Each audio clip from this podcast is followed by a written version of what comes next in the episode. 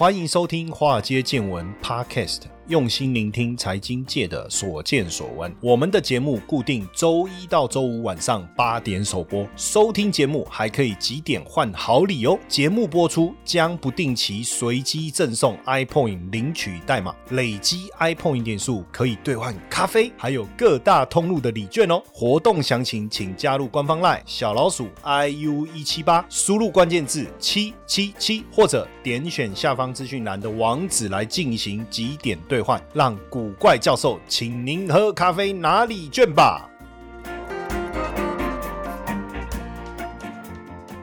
股票市场千奇百怪，见怪不怪。大家好，我是古怪教授谢承彦。今天来聊什么？聊高股息。不知道高股息从什么时候开始，突然变成一种投资的显学。我记得我刚要入基金公司的时候啊。到几个券商投信了，应该讲投信哦，去面试这样。然后呢，呃，刚好有这个机会，那时候也接到了宝来投信的面试的通知，当然还包括像现在的富华富华投信了哈，大华那时候是大华，后来被并了哈，被并了。然后包括几个基金公司啊，哈，然后那时候一开始的时候，我我我去宝来，他们就说，哎，宝来就是这个台湾的小花旗哦，因为很多在这个花旗训练的很好了，就被宝来挖走；那在宝来训练的很好，就被其他投信挖走。所以那时候他们力邀哦，我到这个宝来，只是那时候说坦白讲哦，马西北吧北吧啊，就我啦，我说我自己，嗯，因为他们那时候的产品就零零五零，嚯。你就想那时候，我跟你讲，那就推零零五。那时候，因为我们去面试的时候，我就问说啊，产品是什么？他说就零零五零啊。我说我知道啊，但是就只有这个哦。我靠，那怎么会好推？我要推给谁？那时候其实一般的投资人根本对这个 ETF 是没有兴趣的啊。你就是要买基金呐，你基金就是要厉害啊，基金经理人操盘呐，对不对？谁要跟你这种 ETF？他说没有啊，我们这个卖的很好啊，卖给很多机构法人呐。啊，机构法人买这个要干嘛？又不是稳赚。对不对？其实 ETF 在国外行之有年了哦，台湾只是刚开始，什么叭叭叭之类。当然后来宝来被元大并，其实也还好，没有没有去宝来，因为如果真的去了被元大并了，里面又有认识的，对不对？好像也蛮尴尬。反正后来我就到别的基金公司去了。当然那时候大家还是比较风靡这个基金呢。可是这几年突然之间哦，ETF 就变得非常非常的盛行。原因其实也不难理解了哈。第一个就是说，基金经理人的目的是打败大。大盘，但是呢，总是被大盘打败。实际上，我们做过统计啊，百分之八十的基金经理人，我们讲长期的绩效是输给大盘的。所以，为什么巴菲特说：“哎，你在那边选股来去，选股去，你不如买 S M P 五百。”哎，也是有道理。可是你知道，人就是这样，就像我，像我也不爱买指数型的 E T F 啊，对不对？因为它不是一直往上走，它走它往上走走，它会掉下来啊。如果我刚好进场的时候，就是刚好它往上走要掉下来前，那我不是一进场就赔钱？哎，你要懂得定期定额啊，你要分批进场啊，巴拉巴拉巴拉之类的。当然，当然那时候的这个功力不够嘛，我怎么知道它要往下掉啊？我怎么知道这个是相对低档区？当然，现在如果你问我，我当然会觉得个股很好。如果你有能力挑选强势股，对不对？像观光股标的乱七八糟，寒色哦，云品哦，夏都。哦，华航、长隆航，对不对？中心店还是军工股，宝一、汉翔，对不对？长隆航太，如果你跳到这些股票，当然没有问题啊。可是，一般人，大多数人其实对选股这一个部分的所具备的能力，相对是不是那么高啦？不能说没有。再来，何时进场、何时出场的这个操作的思维，可能也不够严谨，那就会导致呃，这个就是我我把它叫洗股票哦，就像洗东西，就是裤子的。颜色越洗越越淡嘛，一样嘛，股票越洗越少。哎，但是后来有了高股息 ETF 之后啊，比如说零零五六，那时候大家还不是很理解或是很能接受，很多人会觉得说，那买零零五六不如买零零五零。但是随着这几年有越来越多的高股息的 ETF 哦进到市场上以后，哎，反而蔚为一股风潮。哎，哦，包括零零八七八那国民 ETF，几乎人人都有，对不对？那为什么到后来整个呃 ETF 市场产生这么大的转变，其实原因也不难理解，就是市场需求。台湾的投资人特别喜欢配息型的产品。我就举早期我在基金公司的一个故事哈，那时候我们在卖那个所谓的新兴市场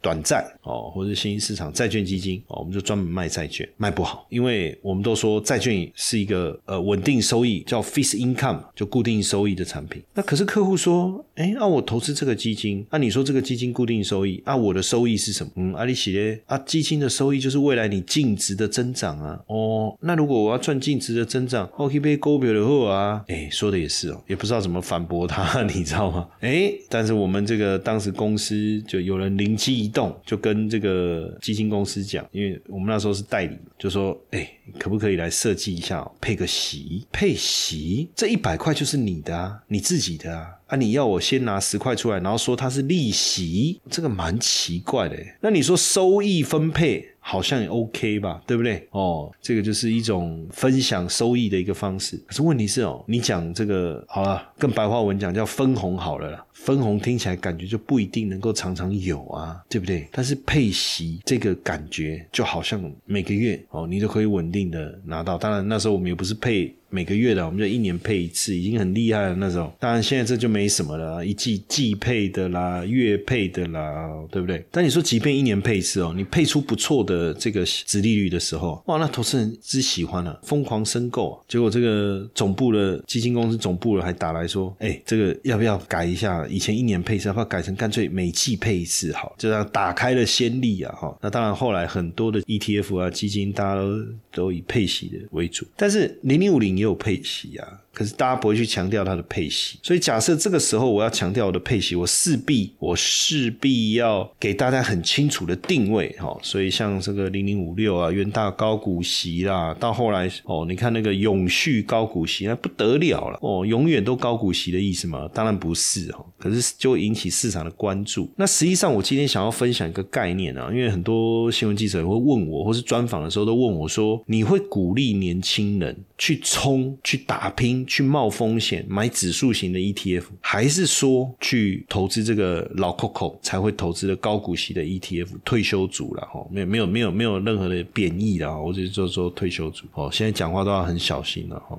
不小心得罪人，到时候他几年后来给你投诉一下哦，也是蛮伤脑筋的。那这个高股息 ETF，当然你又讲说高股息是跟谁比？跟定存比？那你至少也要来个两趴三趴吧？但是百分之二、百分之三，因为因为两趴发音没正确，然后听成什么 LP 啊？百分之二跟百分之三的收益，实际上也没有真的很吸引人，对不对？所以这个 ETF 指数的编制，当然大家开始 for 特定的目的去成立的 ETF，那你。你要把主题性就要强调出来，所以后来就所谓的这种高股息啦，这种那当然这个对对投资人来讲是蛮棒的，因为你稳定的配息嘛。但是问题是你要去思考息的来源，息是不能不要配到本金，但是股票的配息又必须要填全息，这个息才算是真正进入你的口袋，对吧？要不然只是好像一个过水啊。那所以当然。这个高股息绝对是吸引人的，但是息怎么配出来的啊？这个就变得很重要。尤其是往往在股市涨多以后啊，大家才会受到吸引，想要进场去投资，对不对？那这时候如果有一个配息的 ETF，会不会有可能？因为配息都不是玩短线的吧？你不会说今天买进，然后刚好他参与他的这个配息，然后配完你就走了嘛？我觉得应该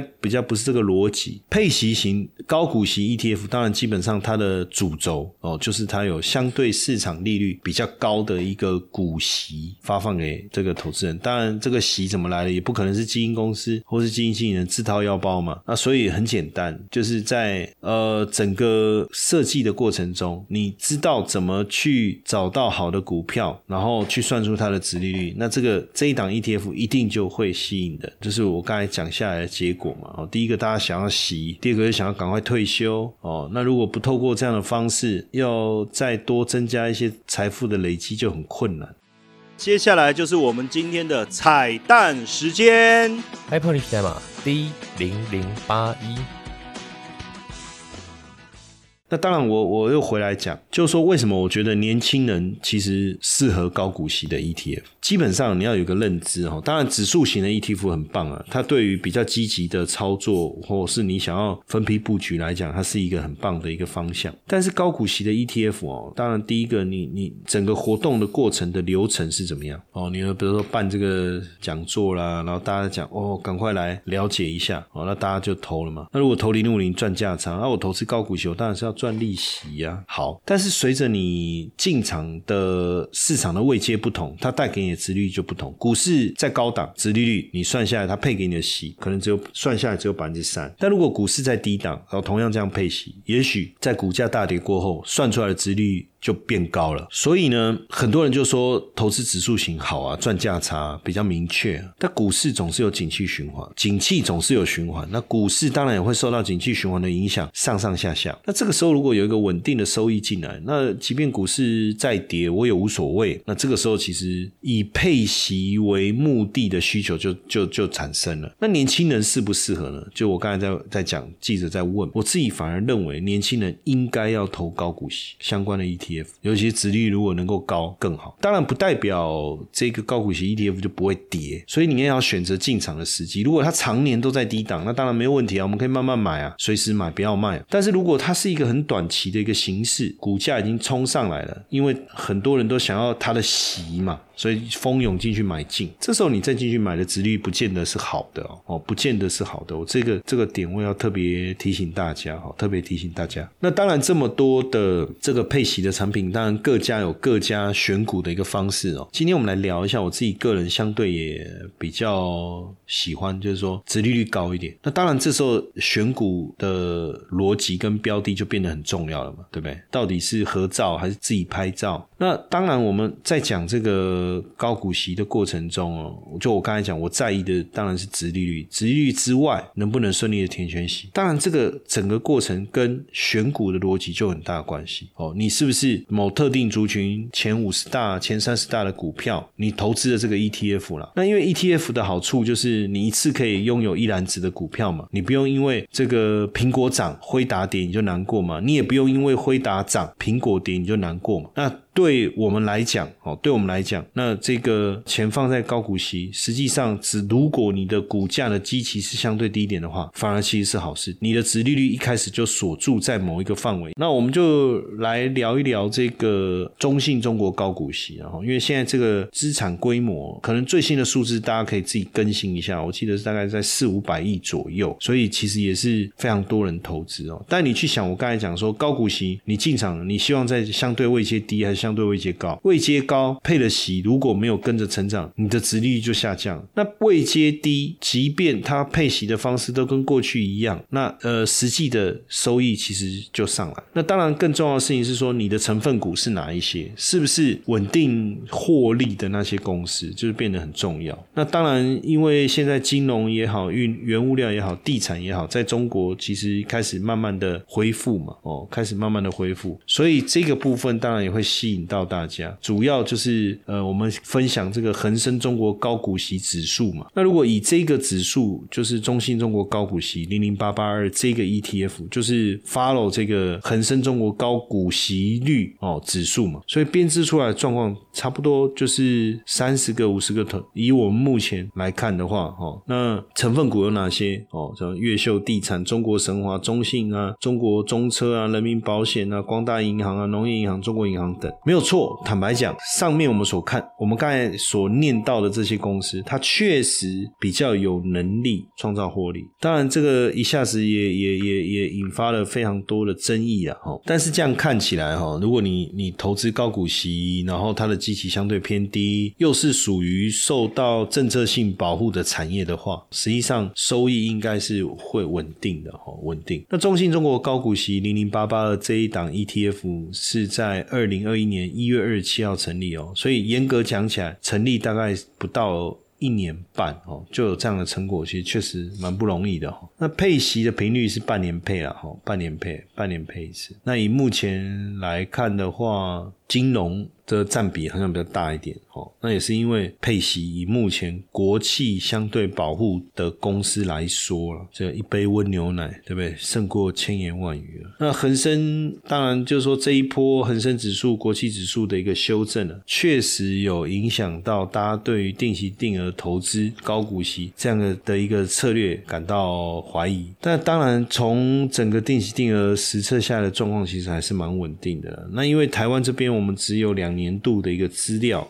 哦，只有两年度的资料，就是每半年会有一次的，每半年会有一次，那去筛选一下也好啦，不然怎么知道你到底是谁的儿子？哈 哈这开玩笑的。那所以对于配息的现金流这件事，哦，对，刚才一直要讲都没讲到。我现在就说，如果你投的是没有现金流的，实际上你也很难去做很多生活上或工作上的规划。我举个例子，比如说你存了一百万，那这个高息的这个产品配息产品。比如说股票好了，四四趴到八趴，但是你就担心说，哎，万一股市怎么有状况，没有办法来得及跑，那所以对年轻人来讲，你去。投资加密货币，不管你用这个网格机器人呢，还是用各种方法啊，反正你就决定买卖买卖买卖买卖进出。实际上，当时我去香港，很多人就跟我说：“哎，这个这边有很多生病的，哈，为什么？就是每天在里进进出出进进出出，搞到自己都疯掉了，哈。那我们这边基本上跟大家谈 ETF 的话，哈，基本上就没有这个问题。好，那当然这个这个 ETF 也上市一段时间了，哈，大家也可以自己去 follow 一下，哈。当然基金投资有赚有赔，哈，投资。前请详阅公开说明书，哦，这个点非常非常的重要，哦，非常非常的重要。那当然，我在讲说，那为就是说我投资五趴以上的高股息，我拿到的现金流，我可以拿来做什么？我常鼓励年轻人说，你可以去上课啊，你可以去健身房啊。啊，你去健身房等于利息帮你付，你自己也不用付，对不对？哦，所以这个是一个非常重要的一个一个标的的一个思维然后，那当然你就说，哎，那他真的有能力配出这么多息来吗？然后实际上，如果你去看它前十大成分股的话，整体来讲这几个获利的状态还算稳定，所以要拿到这个礼拜。二的应该是说你要拿到这个息呀，透过这个息去支付一些你日常的开销，这个是我觉得是一个很有趣的一个规划的一个方法哦，这很有趣的规划的一个方法。那当然你就要看呢，比如说，其实对我来讲，月配息、季配息、半年配，我觉得其实差异不大。当然你可以做一些搭配。为什么？当然你说为什么要选中国？实际上我也是去年底才开始做这一档 ETF 啊，原因很简单，因为呃，我我其实会做 ETF，我就不是为了猜行情嘛，我也不是为了分析嘛，我就是想要把我的资金稳定的留下来，但是又不要被通膨给侵蚀嘛。这个就是一个很简单的一个逻辑哈，很简单的一个逻辑。所以如果大家对相对股息比较高哦，因为他投资的标的大部分都是国企、国企啦、金融啦、保险啦这些，哎，这些收益确实相对是比较稳定的。所以如果大家有兴趣哦，你一样可以去看一下这一档 ETF。嘿，各位铁粉们，如果喜欢华尔街见闻，请大家多多按下分享键，让更多人能听到我们用心制作的节目。你们的一个小动作，是支持我们节目持续下去的原动力哦，快去分享吧！